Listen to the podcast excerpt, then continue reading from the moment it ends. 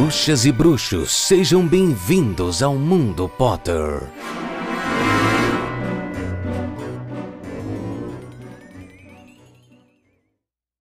Bruxas e bruxos, sejam bem-vindos a essa é mais uma edição do Mundo Potter, o seu podcast quinzenal para falar sobre Harry Potter, mais especificamente para ler toda a obra de J.K. Rowling, iniciando por Harry Potter e a Pedra Filosofal.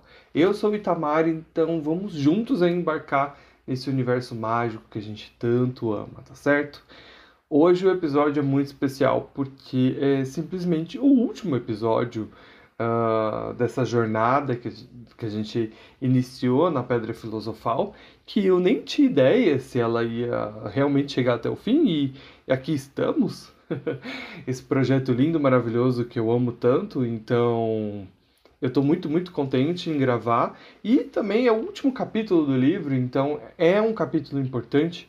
A gente tem muitas resoluções aqui, muitos pontos finais, ciclos sendo encerrados e ciclos sendo iniciados também. Então é bem, bem bacana. Eu estou muito contente.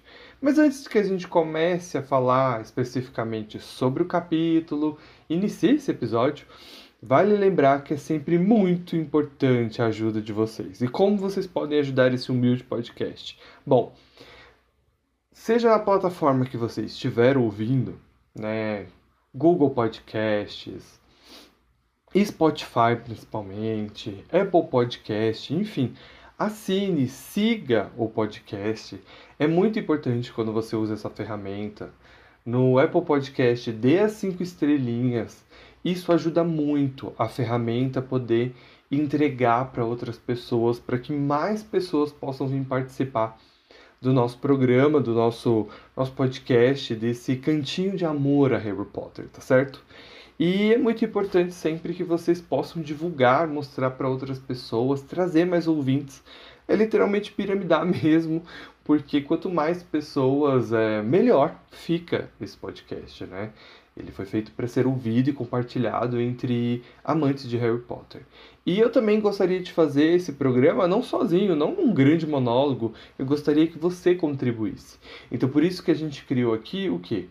Um grupo do Telegram, onde você pode mandar mensagens, fazer perguntas, mandar áudio. Isso seria assim, bom, maravilhoso se você fizesse. Então perca a timidez, entendeu? Porque aqui é só amor, é só fã de Harry Potter, entendeu? É só Potterhead. Então pensa junto comigo, vamos contribuir, vamos participar porque não é só a minha opinião e o meu ponto de vista, eu gostaria que vocês participassem também. Eu sei que às vezes assim é meio, ah, eu sou tímido, não quero estar tá falando, mas eu garanto para você que vai ser legal, vai ser bacana, entendeu? Quebra essa barreira. Ou então, se no caso você não quer falar, não tem problema, você pode mandar uma mensagem, ela pode ser lida aqui no programa. Então, vai ser muito, muito, muito legal se você puder participar, tá certo? Essa é uma forma de ajudar o Mundo Potter e eu ficaria muito grato se vocês pudessem fazer isso, tá certo? Siga também nas redes sociais, no caso, eu sempre deixo linkado aqui na descrição de cada episódio. Minhas redes pessoais é itacente, I-T-H-A-S-A-N-T. E no caso, mande também e-mail pelo e-mail do, do Mundo Potter, que é mundopottercast.gmail.com. Você pode estar fazendo isso para mandar uma mensagem, uma pergunta. Eu tive algumas pessoas bem bacanas mandando mensagem essa semana, que eu não vou lê-las hoje, porque o, o episódio de hoje já vai ser muito comprido, mas vai ficar para o próximo. E aí eu vou explicar melhor como vai ser o próximo episódio no final deste em si. Tá certo? Então, vamos iniciar, vamos chamar a sinopse do programa. Então, estamos no nosso episódio de número 16, e o capítulo de número 17, O Homem de Duas Caras. Sinopse: Quirrell é o verdadeiro vilão. Voldemort fala sobre seus crimes e Harry pede por verdades. E assim, meus amigos, a gente começa esse capítulo da onde parou o último, exatamente no Harry entrando nessa nova câmara, né, nesse, nesse novo desafio que ele tem pela frente. Porque vale lembrar que ele está passando por todos os desafios para chegar até a pedra e ele passa por mais esse obstáculo. E quem ele encontra lá dentro é justamente alguém que ele não imaginou que iria encontrar. porque ele vê o Quirrell lá dentro e ele fica incrédulo, sem saber por que, como, né? Tipo, ele se questiona muito sobre isso, é até engraçado, porque ele passa bastante tempo ainda batendo e frisando na, te na tecla do Snape. E aí o diálogo é bem interessante, porque o Quirrell fala o quanto isso foi útil para ele. Porque o Snape faz muito o tipo de alguém, de um vilão, sempre por aí, é espreita, sempre desconfiando de todo mundo, com aquele ar todo, ah, eu sou do mal e tudo tal. E isso ajudou o Quirrell, já que ele fez esse, esse personagem, né? Porque ele para com a gagueira, ele para com aqueles trejeitos que ele tava agora conversando com o Harry, então conversando de igual para igual, assim, sério e tudo mais, que antes ele tinha aquele ar medron, é, todo amedrontado, todo assustadinho, todo gaguinho, e aqui não, isso morreu, porque já não faz diferença mais, né? Então é bem interessante que ele conta aí que faz muito sentido o, o Snape daquele jeito, o quanto isso faz um sentido para ele, o quanto isso ajudou para ele criar né, esse personagem do Quirrell inocente, inofensivo, que ninguém desconfiaria dele. Mas mesmo assim, o Harry questiona ele várias coisas e questiona, continua questionando sobre o Snape e tudo mais. E o Quirrell, o Quirrell responde, porque para ele, né, se o Harry chegou até ali, naquele local, ele tá junto com o Voldemort, obviamente, então o Harry vai morrer. Então é uma clássica de um vilão, né? Por que não contar os seus, contar os seus planos? Por que não explicar os seus motivos, na verdade? E ele fala que sim, que, que ele estava tentando roubar a pedra o tempo todo. Ele fala sobre que ele tentou matar o Harry diversas vezes. Que durante a partida de quadribol era ele que estava ali tentando. Ele estava azarando a vassoura do Harry. E, e aí ele conta que o que quebra, no caso, a concentração dele, né, no Harry, é a Hermione ter trombado com o Quirrell durante o jogo de quadribol, antes de ali atear fogo ali nas vestes do Severo. O fato dela ter esbarrado com ele, trombado ali, fez com que ele perdesse a concentração. E aí o Quirrell também fala que ele também não conseguiu derrubar o Harry porque o próprio Severo Snape estava usando um antifeitiço para proteger o Harry. Bom, aí a cabeça do Harry explode porque ele não consegue acreditar que o Snape não é o vilão e também não consegue acreditar que o Snape não estava tentando matá-lo. E ele questiona ainda o Quirrell sobre o fato de o Snape sempre aparentar que odiasse ele, que odeia ele. E o Quirrell responde isso. Ele fala: Não, não, o Severo realmente odeia você porque ele odiava seu pai, mas não a ponto de querer ver você morto. E aí o Quirrell continua explicando que esse é um dos motivos pelo qual o Snape decide apitar o segundo jogo lá depois dos acontecimentos, né, da tentativa de azaração da vassoura do Harry. É o Snape que apita o jogo, porque ele justamente quer estar perto do campo para proteger o Harry, o que deixa ele ainda mais chocado. Mas o Quirrell também dá algumas justificativas bem boas aqui, o porquê nada aconteceu. Ele explica que o fato de Dumbledore estar na arquibancada já era suficiente, ele não tentaria nada contra o Harry já que Dumbledore estava ali. Ele também conta que o Snape já estava desconfiado dele e que foi ele que permitiu, ele, o Quirrell, que permitiu a entrada do Trasgo no Dia das Bruxas.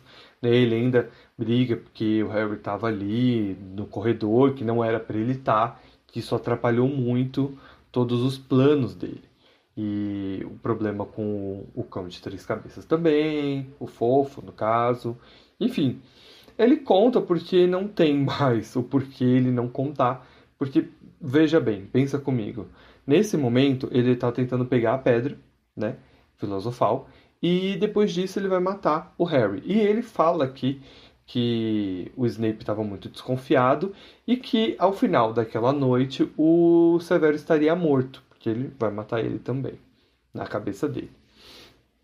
Ele também explica que uh, Dumbledore tá fora, Dumbledore tá em Londres e que ele planeja pegar essa pedra o mais rápido possível e vazar, entendeu? Antes que Dumbledore volte. Então ele se volta pro espelho assim, que vale lembrar é o espelho de Ogezed, ele tá no meio aí do salão.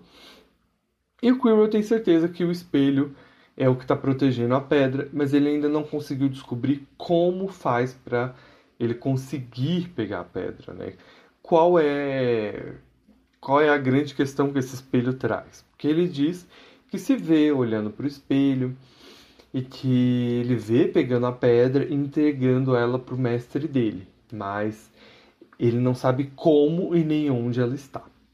Bom, o diálogo aí entre o Quirrell e o Harry nada mais é do que uma tentativa de distração. Né? O Harry também percebe que ele precisa tentar ao máximo distrair o Quirrell para ele não encontrar a pedra. O Harry deseja encontrar essa pedra antes, é uma coisa que ele fala muito. E o Quirrell já amarrou o Harry com um feitiço. E entre essas questões entre ser o Snape ou não, porque o Harry martela muito nisso, ainda o tempo todo, ele ele fala que ouviu o, o Quirrell soluçando, né? E o Quirrell diz que isso aconteceu porque ele tem dificuldades em executar as ordens que o mestre dele ordena algumas vezes. Abre aspas. Ele é um grande mago e eu sou fraco. Ele está comigo, está comigo onde quer que eu vá. Fecha aspas. Então, assim, o Quirrell, daí em diante, ele conta a história dele e do Voldemort, como eles se conheceram. Ele conta que foi em uma das suas viagens. Ele conta que ele era um jovem muito inocente e que quando ele encontrou o Voldemort, ele ensinou a ele que esse conceito de bem e mal ele não existe. Que o que, o que existe é o poder e aqueles que são fracos para conquistá-lo. Então, desde então, ele está servindo ao Voldemort em tudo que ele pede, tudo que ele precisa. O Quirrell está lá para ele. E que ele comete muitos erros, porque ele é muito fraco. E isso é um grande, um grande problema, porque o Voldemort é um mestre muito severo, ele não permite erros com facilidade. Então, desde a tentativa do roubo de Gringotts, né, a primeira tentativa de roubar a Pedra Filosofal, e o Quirrell falhou, o Voldemort está acompanhando como punição de perto todas as ações que ele faz, todas as ordens que ele manda ele executar. O Harry fica um pouco chocado com o fato de saber que ele está sempre por perto, né? e o Harry se lembra de um fato importante e curioso aqui, que é o fato de ele ter encontrado com Quirrell no dia né, que ele foi até Gringotts, no beco diagonal. Ele encontra ele lá no caldeirão furado, eles apertam a mão e tudo mais. Guarda essa informação importante sobre o Quirrell apertar a mão do Harry, porque ela vai ser importante lá na frente, que a gente vai conversar daqui a pouquinho. Sozinho, o Quirrell não está conseguindo encontrar a pedra, então ele solicita a ajuda do mestre dele. Ele pede aí ajuda e, para o horror do Harry, uma voz responde que nem ele esperava, nem ninguém, vamos dizer assim. Ele diz o seguinte: use o menino, use o menino. Então Quirrell solta o Harry e chama que ele se aproxime do espelho. O Harry, já diante do espelho, ele sente um cheiro muito estranho que parecia estar vindo do turbante do Quirrell. Mas o Harry fica diante do espelho e então ele se vê. O interessante aqui é que o Harry se vê no espelho né, a sua, o seu eu no espelho dá uma piscadinha para ele e aponta para o bolso, né? Ele, na verdade, não é que ele só aponta, desculpa. Ele pega a pedra, mostra para o Harry e coloca dentro do próprio bolso. Então, o seu reflexo está mostrando que a pedra está no seu próprio bolso. Nesse momento, o Harry sente um peso real no bolso dele. Então ele não sabe de que forma isso aconteceu, mas ele já está de posse da pedra filosofal. Uh, o Harry então tem que mentir, não, não tem outra explicação, ele, ele vai ter que mentir. Ele mente que está apertando a mão de Dumbledore e que ganhou o campeonato das casas para a Grifinória. O Harry então se afasta e a voz diz que ele está mentindo. A voz então pede para que pede para falar com o menino, pede para falar com o Harry. Assim, olha só, vamos conversar aí. o Quirrell ainda questiona o Lorde das Trevas, né? ele fala que ele está muito fraco, que que está muito debilitado, que não é melhor ele conversar com o Harry. Lorde das Trevas é ele, né? Então ele fala assim: quero falar com o Harry, sim. Tire esse turbante. E aí, pro espanto do Harry, ele, ele de costas para o Harry tira o turbante. E o Harry encontra uma face, um rosto ali. E o Harry fica em choque, paralisado. Ele, ele não consegue se mover, ele não consegue correr. Ele simplesmente fica ali congelado. Uh, o Harry descreve Voldemort com uma pele muito branca, como giz, os olhos muito vermelhos e fendas no lugar na do nariz. E, e assemelhava muito com uma cobra. Né? Então, Harry ali em choque, sem conseguir fugir. Voldemort então começa a falar, né, minha gente? E aí ele começa a contar que olha no que ele se tornou, que ele se tornou uma sombra vaporosa que só tem forma quando compartilha o corpo de alguém, mas que sempre teve gente disposta a permitir que ele entrasse em seu coração e mente. Ele conta que Harry sabe que viu Quirrell se alimentar de é, unicórnios para ele. Então, ele pede que Harry entregue a pedra que está no seu bolso. O interessante aqui é a gente notar que o Voldemort já entendeu como o espelho funciona, mesmo que o Quirrell não tenha entendido. Isso é um aspecto muito importante para a série porque mostra que o Voldemort realmente entende como a magia funciona. Ele não vai entender de todos os tipos de magia, mas a maioria delas sim. Ele não entende o que é amor. A gente vai conversar disso um pouco mais para frente. Mas magia e como as coisas funcionam, o Voldemort é muito bom nisso. Não é à toa que ele consegue executar feitiços que a maioria, de, maioria dos bruxos comuns não conseguiriam executar. Não é à toa que ele divide a alma dele em várias partes para formar o Horcrux. Então é muito fácil você perceber que ele entendeu como o objeto funcionava.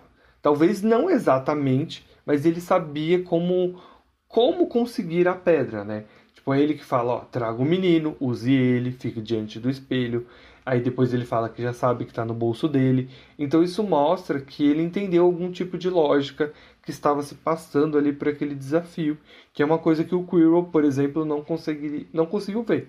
E o Harry também não teria conseguido se ele já não tivesse encontrado o espelho de Egesed antes. Então Voldemort pede para o Harry não ser tolo e pede para que ele salve a sua vida ao invés de morrer suplicando como seus pais. O Harry grita, diz que isso é mentira, e o Voldemort sorri e diz que sempre apreciou muito a coragem das pessoas. Ele então conta que o pai do Harry foi o primeiro a enfrentar ele, o primeiro a morrer, mas que ele enfrentou ele com coragem. E ele conta que a mãe do Harry não deveria ter morrido, mas ela tentou proteger o Harry e então morreu por ele. Então é, é melhor que o Harry entregue a pedra do que permitir que seus pais tenham morrido em vão. Nesse momento, a gente tem o que? A gente tem toda uma briga ali entre o Quirrell, que parte para cima ali do Harry, né? E, e nesse momento, muitas coisas acontecem. Assim, o Harry sente muitas dores na cabeça, né? Aquelas dores fortes que já vinham aparecendo voltam com muita força. Mas que o Quirrell, derrubar o Harry no chão, né, ele prende ele ali com o joelho e tudo mais. Ele vai colocar as mãos ali em volta do pescoço do Harry pra literalmente matá-lo. Mas o Quirrell não consegue, porque as mãos dele começam a queimar muito, muito mesmo. E, e enche de bolha, as mãos dele realmente ficam em carne viva, mesmo prendendo o Harry no chão com os joelhos, o, o, Quirrell pede ajuda do Voldemort e o, o Voldemort simplesmente fala que ele tem que matar o menino. Mata ele, mata ele. e o Harry ali no instinto, ele estica a mão dele e começa a passar a mão dele na cara do Quirrell, que começa a urrar de dor. E eles começam toda essa, essa loucura de o Harry usando ali todas as forças dele, tudo, tudo que ele pode para tentar impedir com que eles peguem a pedra. E o Quirrell gritando de dor e mesmo assim tentando ali matar o Harry de alguma forma. O que é curioso é porque como essas coisas acontecem tudo muito rápido, é engraçado que o Quirrell não lembrou de usar a varinha dele, né? Nem o próprio Harry. Mas como foi uma coisa muito extinta, eu não sei se isso também tem a ver com o fato de eles estarem com medo de a pedra quebrar com facilidade. Não sei qual é a justificativa disso. Acaba sendo uma coisa muito física, né? Ninguém acaba usando magia ali nesse momento.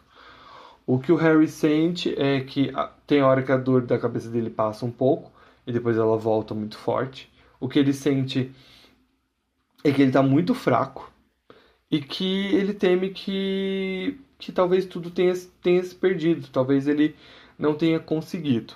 Ele sente ali se mergulhando numa espécie de escuridão cada vez mais profunda, que aí fica claro que o nosso pequeno Harry desmaia. E deste ponto em diante é, vai começar, na verdade, um diálogo muito importante para os livros e muito importante para mim, porque eu gosto muito de todos os diálogos que o Harry tem com Dumbledore. Elas sempre são a minha parte favorita do livro, porque eu não sei explicar, eu acho que são sempre muito fortes, é onde eu costumo me emocionar muito. Só de estar falando isso, talvez eu seja uma manteiga derretida, mas é real eu, eu sinto muita cumplicidade. O Dumbledore tem muitas esquisitices da parte dele, a gente pode falar sobre isso no futuro, e mas ele, ele encara as crianças como iguais, então ele não, não diferencia elas como seres que, que sabem menos. Talvez elas são mais puras, mais inocentes, talvez ele acredite nisso, mas ele não diferencia ela de um adulto. Então ele é sempre muito franco nas coisas que ele vai falar mesmo quando ele decide que não é hora de ela saber sobre algo. Então eu gosto muito desses diálogos. Primeiro porque eles são ricos em informações. O Dumbledore sempre tem esse ar enigmático, tentando fazer com que a, a pessoa em si, o personagem em si, conclua, é, chegue a uma linha de raciocínio sozinha, mesmo que meio que guiada ali pela mão dele. Mas nesse diálogo em si, a gente vai ter muitas respostas, umas sim, outras não, mas Dumbledore vai tentar ser franco e verdadeiro com Harry. Isso é muito legal e eu gosto muito. Então, normalmente, de todos os livros de Harry Potter, eu vou gostar muito dos trechos onde o Harry tem esses diálogos com Dumbledore. Em Ordem da Fênix, então, por exemplo, tô, eu tô me prolongando, mas enfim. Em Ordem da Fênix, Dumbledore e o Harry têm uma série de diálogos assim pro final do livro que, sério, tipo. É, é esplêndido, é lindo, é triste, enfim. Eu tô me alongando demais. Mas vamos lá. É, essa parte do livro aqui, essa parte da descrição, vai ser um grande momento Hermione. O momento Hermione nada mais é do que a gente pegar um fato que aconteceu e a gente conversar bastante sobre ele, linkar com outras coisas que acontecem na saga. Então, esse momento aqui do Dumbledore e do Harry são momentos em que o Harry é, vai fazer muitas perguntas pro Dumbledore uh, e ele vai ter respostas. Então, eu, eu numerei elas e, de acordo com o que a gente for passando por cada uma, a gente vai se aprofundando melhor e conversando um pouquinho mais sobre essas coisas, tá certo? Então, basicamente, o Harry acorda na aula hospitalar de Hogwarts, vamos dizer assim, a enfermaria. O Dumbledore tá lá, parado, olhando para ele, e o Harry tem toda uma questão aflita. Ele acorda ali desesperado e quer avisar o Dumbledore sobre Voldemort, sobre a pedra, sobre o Quirrell. O Dumbledore pede para que o Harry se acalme. Ele ele tenta rodear muito até chegar no assunto que o Harry realmente quer. Ele fala sobre o fato de que tudo que aconteceu ali debaixo do alçapão, né, quando ele desceu, é um grande segredo, mas então, como é um grande segredo, todo mundo já está sabendo. Aí é um momento que o Harry nota, assim, a volta dele e tudo mais. Então ele percebe que tem, tem vários presentes, sapos de chocolate, tem. Enfim, tem várias, vários objetos que foram deixados ali. O Harry explica que. O Dumbledore explica pro Harry que foi deixado pelos amigos dele, que foi deixado pelos admiradores dele, que que todos estão muito apreensivos porque o Harry está desacordado já faz aí uns três dias. Uh, o Dumbledore ainda comenta que o Fred e o George mandaram para ele um assento de privada, mas que o Dumbledore lamenta muito. Ele fala: ah, lamento muito, mas assim, a Madame Pomfrey confiscou aí esse objeto porque ela julgou não ser muito higiênico. Madame Pomfrey sempre muito sensato na é verdade.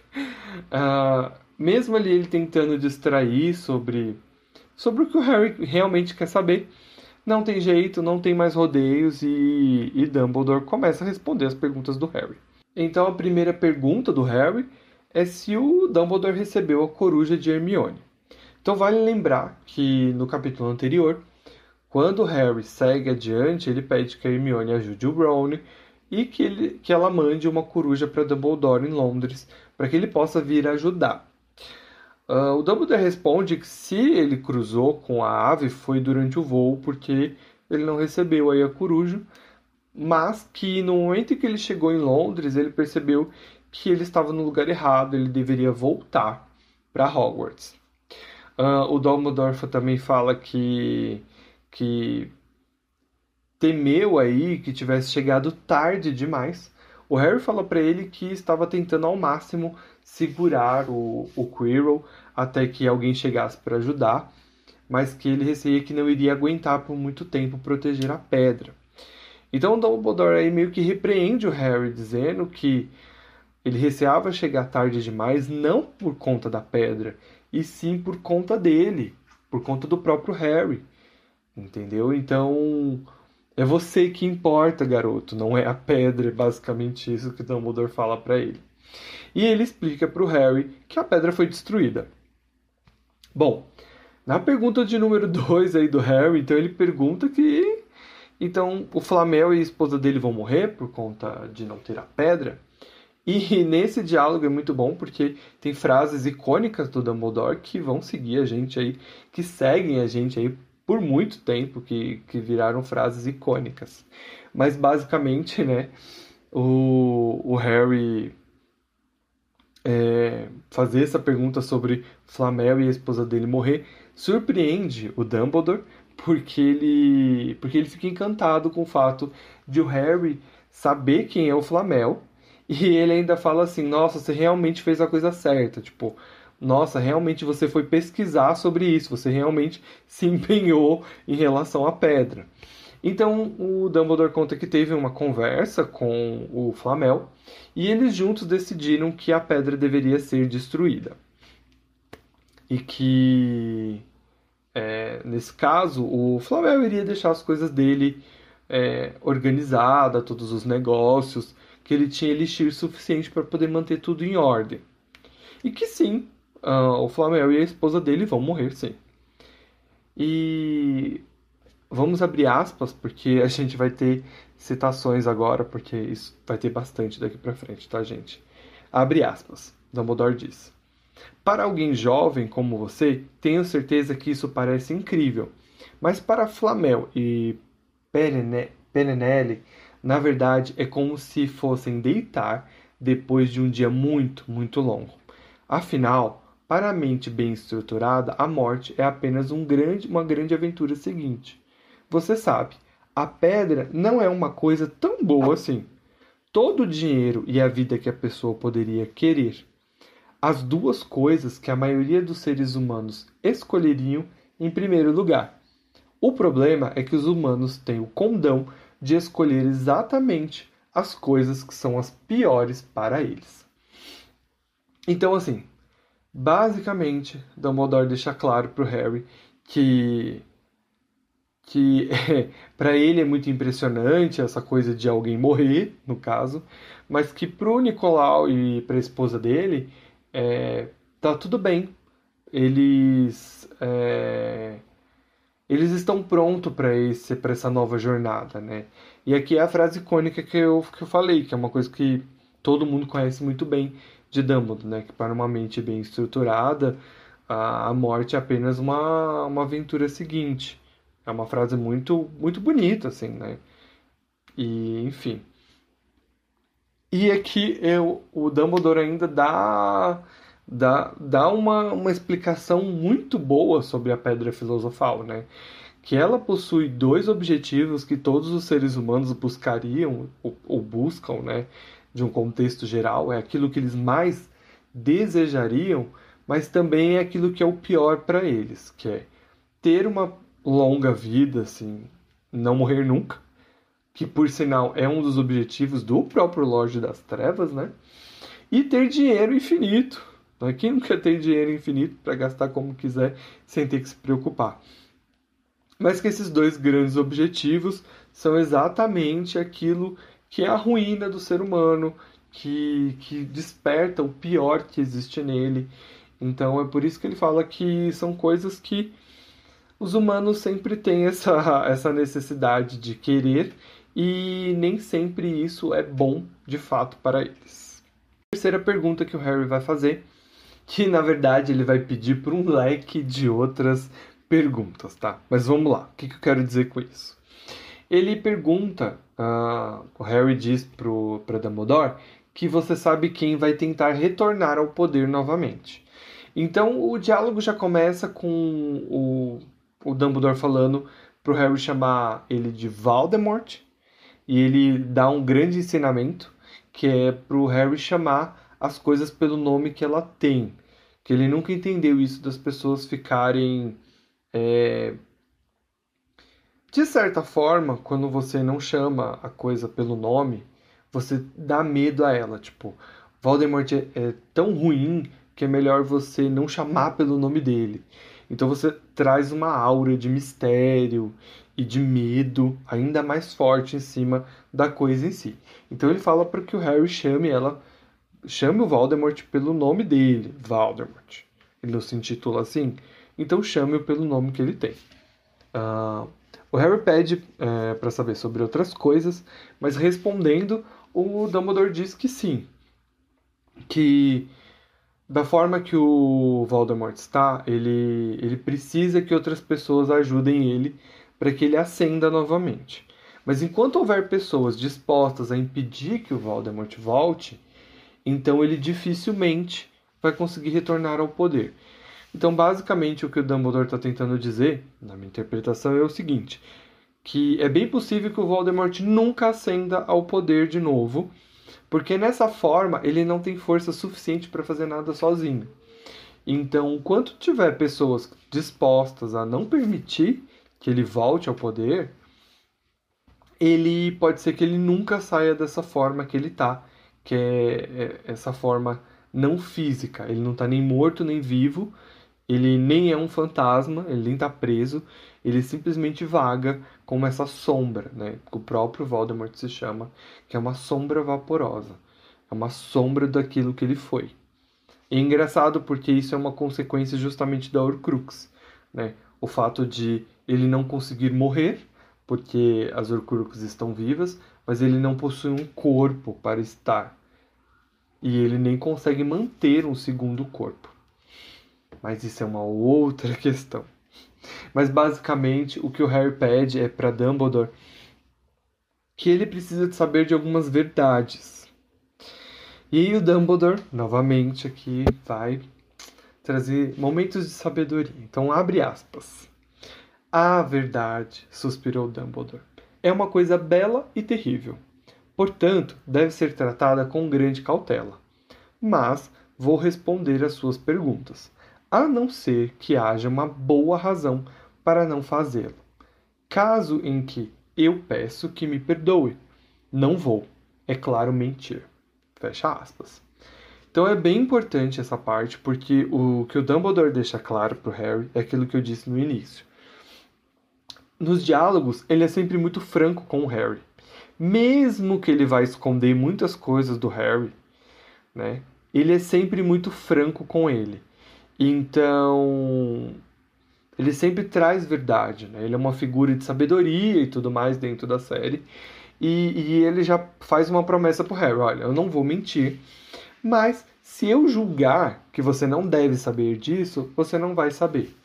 Então, assim, eu vou te dar o conhecimento que você quer, mas quem vai ponderar o que você vai ter sou eu. Simples assim. E o Harry concorda, então. Então, a pergunta de número 4 é justamente por que Voldemort quer me matar? E aí o Dumbledore já pede desculpa, dizendo que essa é a primeira pergunta que justamente ele não vai poder responder no momento. Ele promete que um dia vai fazer isso, só quando ele for mais velho e quando ele estiver na hora certa. Isso também é muito importante para a gente saber agora. Então existe um motivo pelo qual Voldemort está tentando matar o Harry.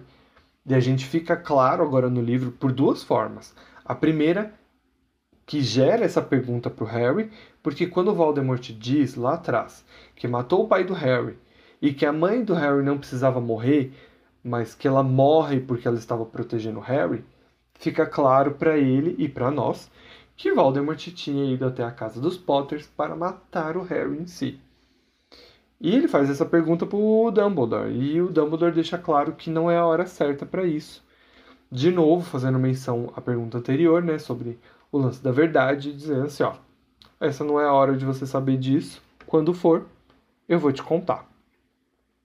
Então, a pergunta de número 5, que é uma das mais importantes nesse livro, neste momento, que, que vai fazer com que a gente explique o porquê o Quirrell, né, não conseguia tocar o Harry. É, o Harry pergunta isso para Dumbledore. Então, o Dumbledore responde o seguinte: abre aspas. Sua mãe morreu para salvar você. Se existe uma coisa que o Voldemort não consegue compreender, é o amor. Ele entende que um, ele não entende que um amor forte como o de sua mãe por você deixa uma marca própria. Não é uma cicatriz, não é um sinal visível ter sido amado tão profundamente, mesmo que a pessoa que nos amou já tenha morrido, nos confere uma proteção eterna e é e está entranhada em nossa pele.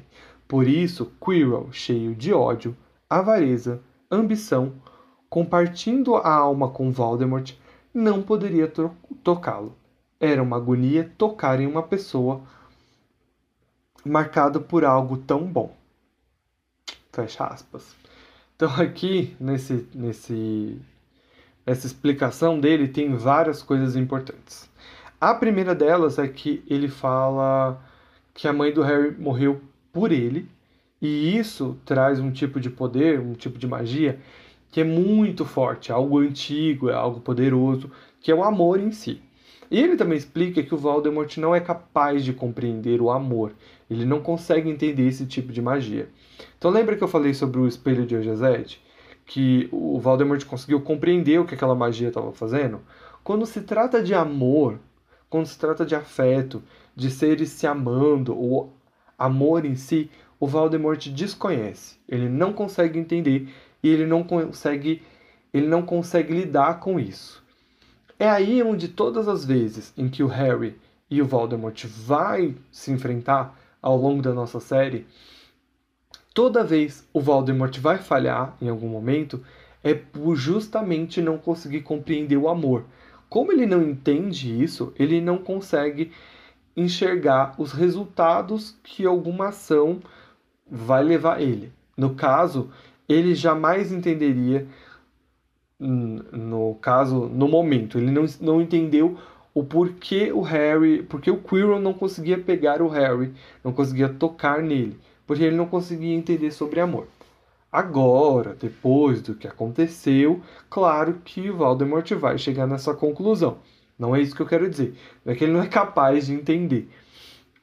É que toda vez que ele falha, ele falha porque ele não entende de amor. Ele não entende antes de falhar. Depois que ele falha, depois que ele erra, ele até chega a uma conclusão. Por que, que eu estou dizendo isso? Porque quando Voldemort restaurar o seu corpo e tudo mais, ele vai precisar do sangue do Harry para que ele possa tocar no Harry. entendeu? Então ele vai conseguir chegar nessa lógica.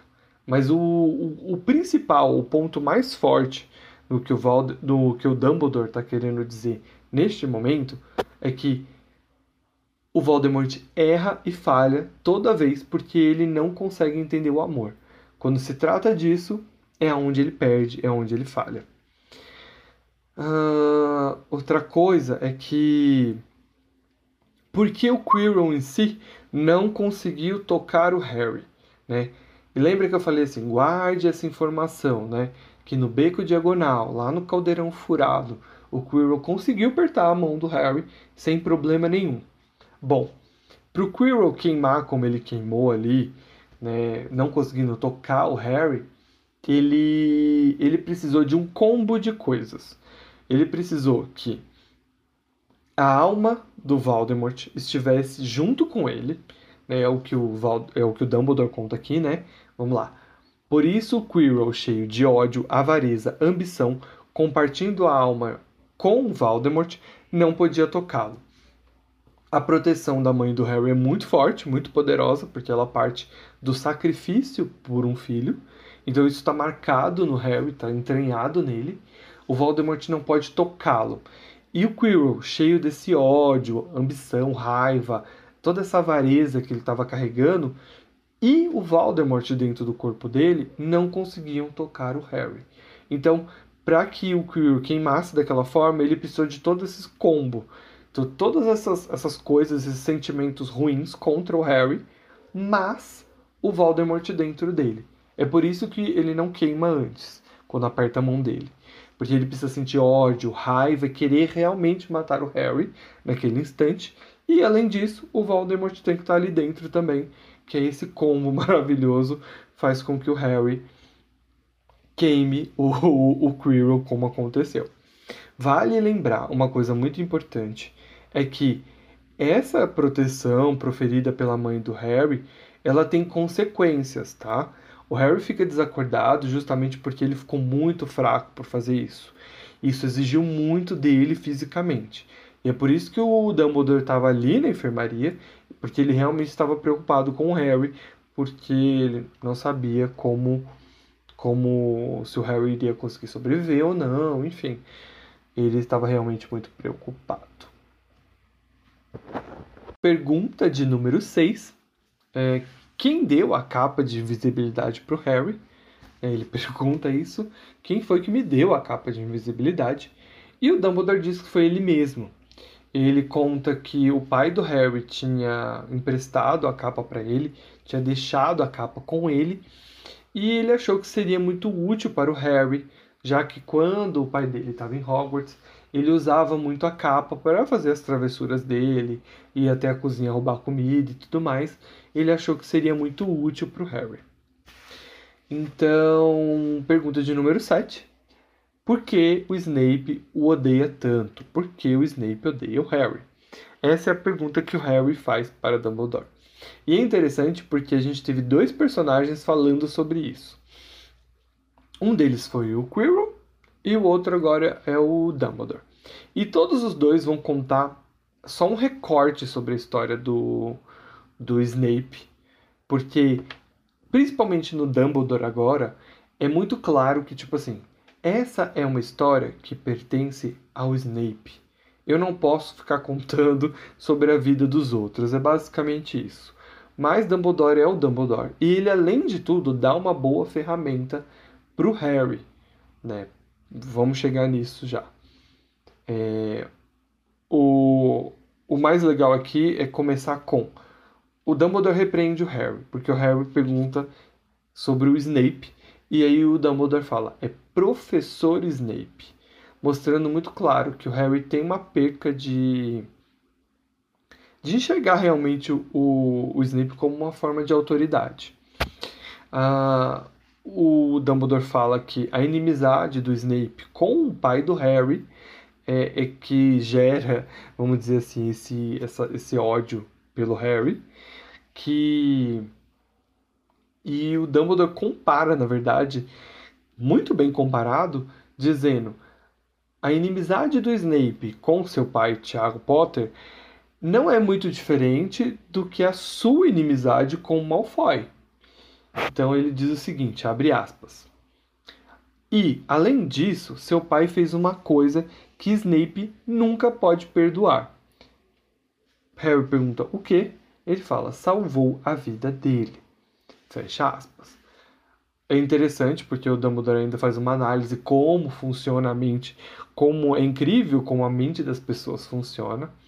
Ele fala que Snape nunca perdoou o Tiago porque ele salvou a vida dele, porque ele estava em dívida com o Tiago de uma forma que ele nunca poderia pagar. Então o Dumbledore conclui que, apesar de o Snape não gostar do Harry, ele meio que se sentiu em dívida em proteger o filho dele, já que já que ele, ele nunca iria conseguir pagar a dívida do Tiago, já que o Tiago morreu, certo? Mas é muito curioso porque é um, é um recorte mesmo. O Dumbledore conhece o resto da história. Ele poderia ter falado sobre a mãe do Harry e o fato de a Lilian e o Snape têm uma história juntos, eles foram amigos e tudo mais. Mas o Dumbledore entende que isso não é uma coisa que diz respeito a ele contar. Ele estaria contando a história de uma outra pessoa. Então, mesmo assim, ele ainda dá ferramentas para o Harry. É, ele conta sobre essa história do Tiago ter salvado a vida do, do Snape, que é basicamente o Dumbledore dando uma ferramenta ali. Olha só, vou te dar aqui uma coisa que sobre o Snape que você não sabe. Né? Meio que ele também tentando usar uma certa psicologia reversa.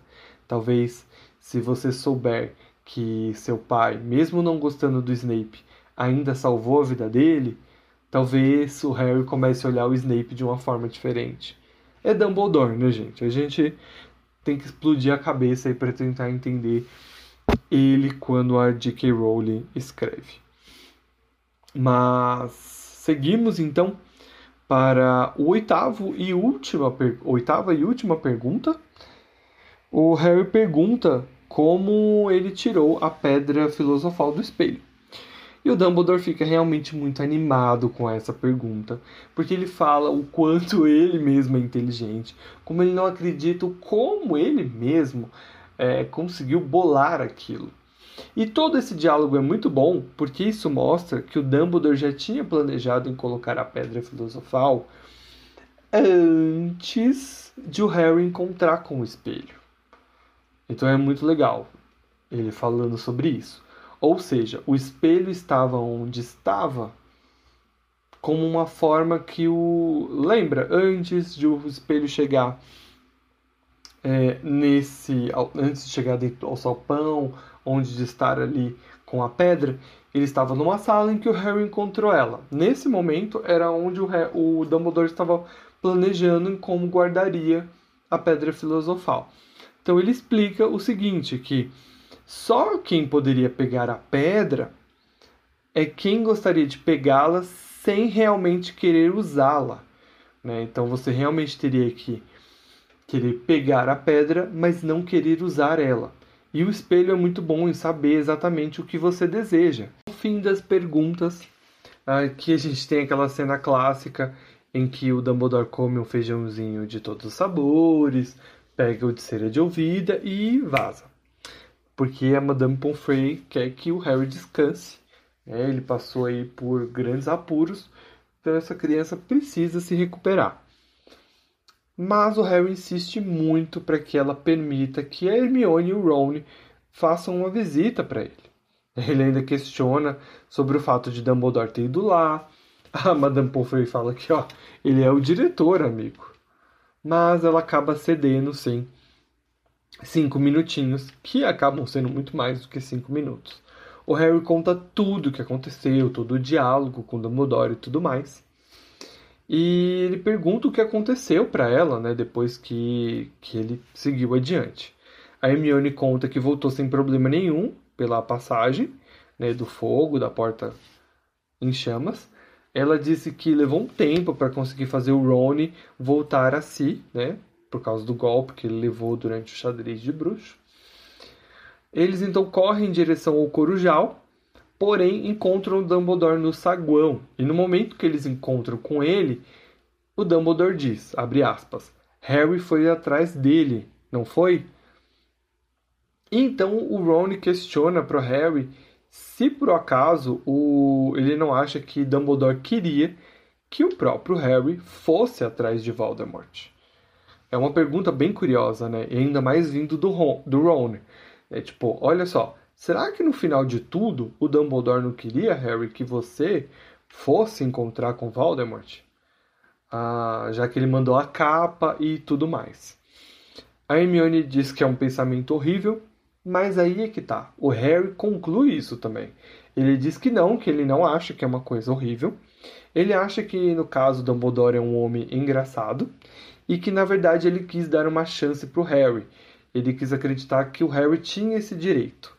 Ele meio que sabia que o Harry iria, de alguma forma, tentar chegar até Voldemort. E que, ao invés de impedi-lo, ele simplesmente o, o ensinou o suficiente para ajudar. Então ele acha que não foi por acaso que ele encontrou o espelho de Orjazed. Lembra que eu falei agora há pouco? Faz muito sentido. Quando o Harry conclui aqui que ele acredita que na verdade não foi por acaso, que o Dumbledore deixou lá porque ele queria que o Harry encontrasse, né, fica claro também que o plano do Dumbledore, do Dumbledore inicial era meio que esse. Ele planejou primeiro colocar a pedra ali dentro do espelho e aí ele queria que alguém soubesse como o espelho funcionava. É muito, muito legal a gente pensar nessa linha que, no fim das contas, o Dumbledore meio que ele queria que o Harry enfrentasse o Voldemort. Eu acredito que o plano dele era mais ou menos esse.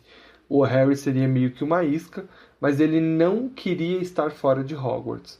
Eu acho que ele meio que iria ficar ali até o Voldemort se manifestar e aí de alguma forma ele iria duelar com com Voldemort.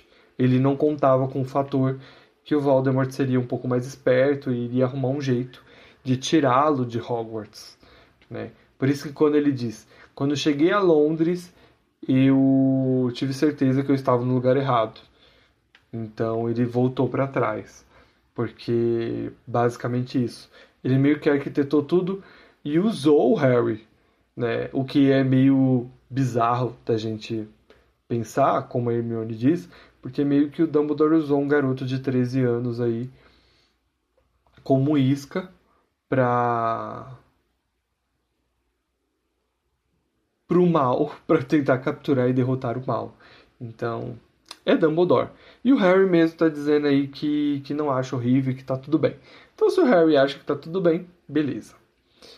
Uh, depois disso, a Madame Pomfrey expulsa todo mundo, porque o Harry precisa descansar. Mas antes disso, o Ron fala que ele precisa ir na festa, na festa que vai concluir aí o ano letivo de todo mundo. Essa é uma festa bem comum que acontece lá no grande salão, uh, todas, as, todas as quatro casas juntos, juntas, né, perdão, aonde eles celebram aí o ganhador aí do do grande torneio das casas e tudo mais. Mas antes do Harry ir para a festa, ele recebe uma última visita na aula hospitalar. Ele recebe a visita do Hagrid, que está muito triste, ele chora muito ele pede desculpas para o Harry, basicamente isso, por ter dado informações ao inimigo. O Harry repreende o amigo, dizendo que Voldemort iria encontrar ele de qualquer forma. É bonitinho porque o Harry já está usando já o que o Dumbledore ensinou para ele, né? Porque o Hagrid vai meio que advertir sobre o nome do Voldemort e ele fala: "Cara, ele tentou me matar, eu vou chamar ele da forma que eu quiser, não importa". Então, ele manda o Hagrid comer um sapo de chocolate e fica tudo bem, que tá tudo bem. Mas o Hagrid trouxe uma coisa muito importante para ele, que é um álbum de fotografias. Então ele entrega para o Harry e é um álbum de fotografias dos pais do Harry repleto de fotos dos, do pai, dos pais dele, né? Uh, o Hagrid explica que mandou uma coruja para todos os amigos que estudaram em Hogwarts, junto com Tiago e Lilian, e pediu que eles mandassem uma foto deles. Então, com essas imagens, ele criou esse álbum para o Harry. Um álbum bruxo, onde as fotos se mexem e tudo mais. O Hagrid pergunta se o Harry gostou, mas o Harry não consegue falar. Mas o Hagrid consegue compreender que ele gostou sim do presente. E é um lindo presente, emociona a gente também, né? o Harry vai então à festa, aonde a Sonserina ganhou, obviamente, com os pontos. Uh, o Harry ficou desacordado por três dias também, não conseguiu jogar é, o, o, não conseguiu jogar quadribol, então a Grifinória perde também o quadribol, enfim. Tá ali aquela aura de Sonserina vencendo e tudo, e todas as outras casas ali meio que tristes porque a Sonserina ganhou de novo.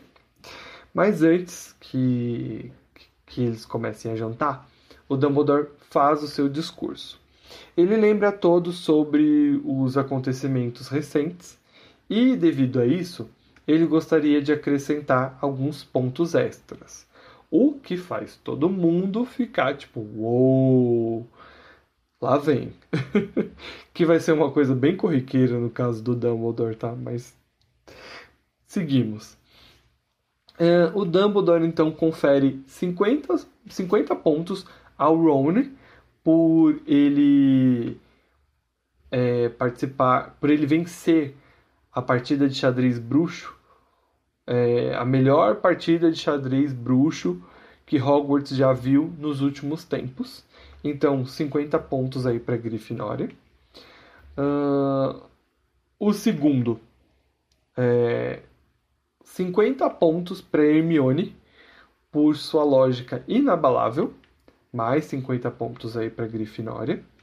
Em terceiro, ele confere 60 pontos para Grifinória, graças ao Harry, por sua frieza e coragem. e por fim, que é um que é uma parte bem bonitinha, diga-se de passagem. O Dumbledore dá 10 pontos para o Neville, porque é necessário um tipo de coragem muito grande para você enfrentar os seus amigos. Porque aí o Dumbledore faz esse discurso bonito do tipo, você precisa de muita coragem para você enfrentar os seus inimigos, mas precisa de maior coragem ainda para você enfrentar o amigo que está querendo fazer merda, que foi o que o Neville fez. Por um lado, nossos heróis foram salvar a pedra, mas se você pensar de uma forma sensata, eram três crianças tentando lidar com um vilão de meia idade. Então, super poderoso. Dentro do corpo de um homem de, sei lá, trinta e poucos anos que o Quirrell tem. Então, faz sentido o Neville ali também tentando proteger seus amigos deles mesmos, basicamente. Então é bonito que Dumbledore lembra disso e confere a ele pontos, já que Neville nunca tinha ganhado ponto nenhum para coitado da Grifinória. Então, junto com todos esses pontos, a Grifinória ganha aí e Dumbledore muda toda a decoração para o grande leão da Grifinória e as cores da casa. Então, meus amigos, vai acontecer uma coisa que é muito recorrente Harry, nós vamos terminar aqui o livro com Harry retornando à casa de seus tios, né? Que não é mais o seu lar. É né? uma frase que ficou muito conhecida por conta dos filmes e tudo mais. Eu estou retornando para casa. Eu não estou voltando para casa, não mesmo, porque a casa de Harry é Hogwarts. No caso, não tem jeito, ele tem que voltar para casa do, do, tio dele, dos tios dele, né? Caso, tia Petúnia, do tio Walter, porque é férias e férias você tecnicamente tem que passar com a família. Então o Harry tem que voltar. Né? E é bem interessante essa parte final porque eles chegam né, na estação de trem.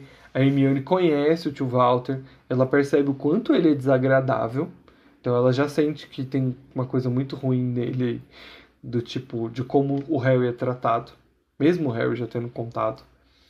Uh, mas é legal também porque o Harry encontra a senhora Weasley novamente e ele pode agradecer ela pelo chocolate, pelo suéter, que é muito fofo. Eu gosto muito da Molly, é uma personagem incrível. E é muito bonito como ela representa muito a maternidade para o Harry, que é um personagem que é carente disso. E, e a Molly meio que toma isso para ela. É muito, muito, muito fofo. Então todas, todas as vezes que o Harry e ela se encontram é muito legal, eu gosto muito, é muito importante no, nos livros, porque ela é realmente uma figura materna para o Harry. Como todos os Weasleys vão ser uma figura de alguma forma para o Harry, e a gente vai conversando, eu espero, em outros livros né, daqui para frente. Se a gente, se vocês quiserem, né, é sempre muito importante falar disso. Se vocês quiserem que eu continue a fazer mais podcast, mais sobre os outros livros também. Mas então, o Harry conta para Hermione que as férias ser, vão ser bem divertidas uh, porque os seus parentes não sabem que ele não pode usar magia. Né? É uma coisa também que fica clara que eles recebem um comunicado, Harry, Ron, Hermione, todos os alunos, de que eles não devem fazer magia fora de Hogwarts. Outra coisa importante é que o Ron é, chama o Harry e a Hermione para passarem as férias na casa dele, o que eu acho muito bonitinho, por sinal. Ele realmente pede mais de uma vez para que eles venho visitá-lo nas férias. E a Hermione e o Harry também, eles falam que eles vão se trocar correspondências. Então isso é muito importante para quando a gente chegar na Câmara Secreta, se é que vocês né, vão querer que eu continue com o podcast falando sobre o restante dos livros. E assim, meus amigos, a gente chega ao fim de Harry Potter e a Pedra Filosofal. No geral, eu não tenho nada a criticar os livros, né? Eu amo esse universo, amo mesmo. Eu amei a jornada até aqui. Foi incrível, maravilhosa. E eu queria muito saber de vocês se vocês estão gostando, né? Eu sei que tem bastante gente ouvindo agora, tem bastante gente chegando, então eu sei que demora também até chegar neste ponto. Eu tento fazer episódios mais curtos, não tão longos, né? Porque é um grande monólogo, eu aqui falando com vocês e tudo mais. É, o próximo episódio vai ser um episódio é, livro versus filme.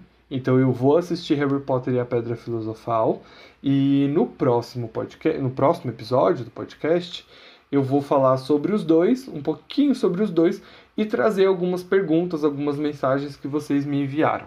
Então ainda dá tempo de você enviar e eu estou muito, muito, muito eu estou muito, muito, muito, muito esperançoso que vocês é, mandem mensagens e áudio, se possível. Mas assim, eu já tenho alguns separados que vai, ter, vai estar adicionado no episódio. E eu conto muito com vocês, que vocês mandem mais perguntas ou opiniões sobre o livro, enfim. Eu vou ficar esperando por isso, tá certo? Gente, um grande beijo, um grande, aba um grande beijo, um grande abraço para vocês e tchau! Esse foi o Mundo Potter, seu podcast sobre Harry Potter.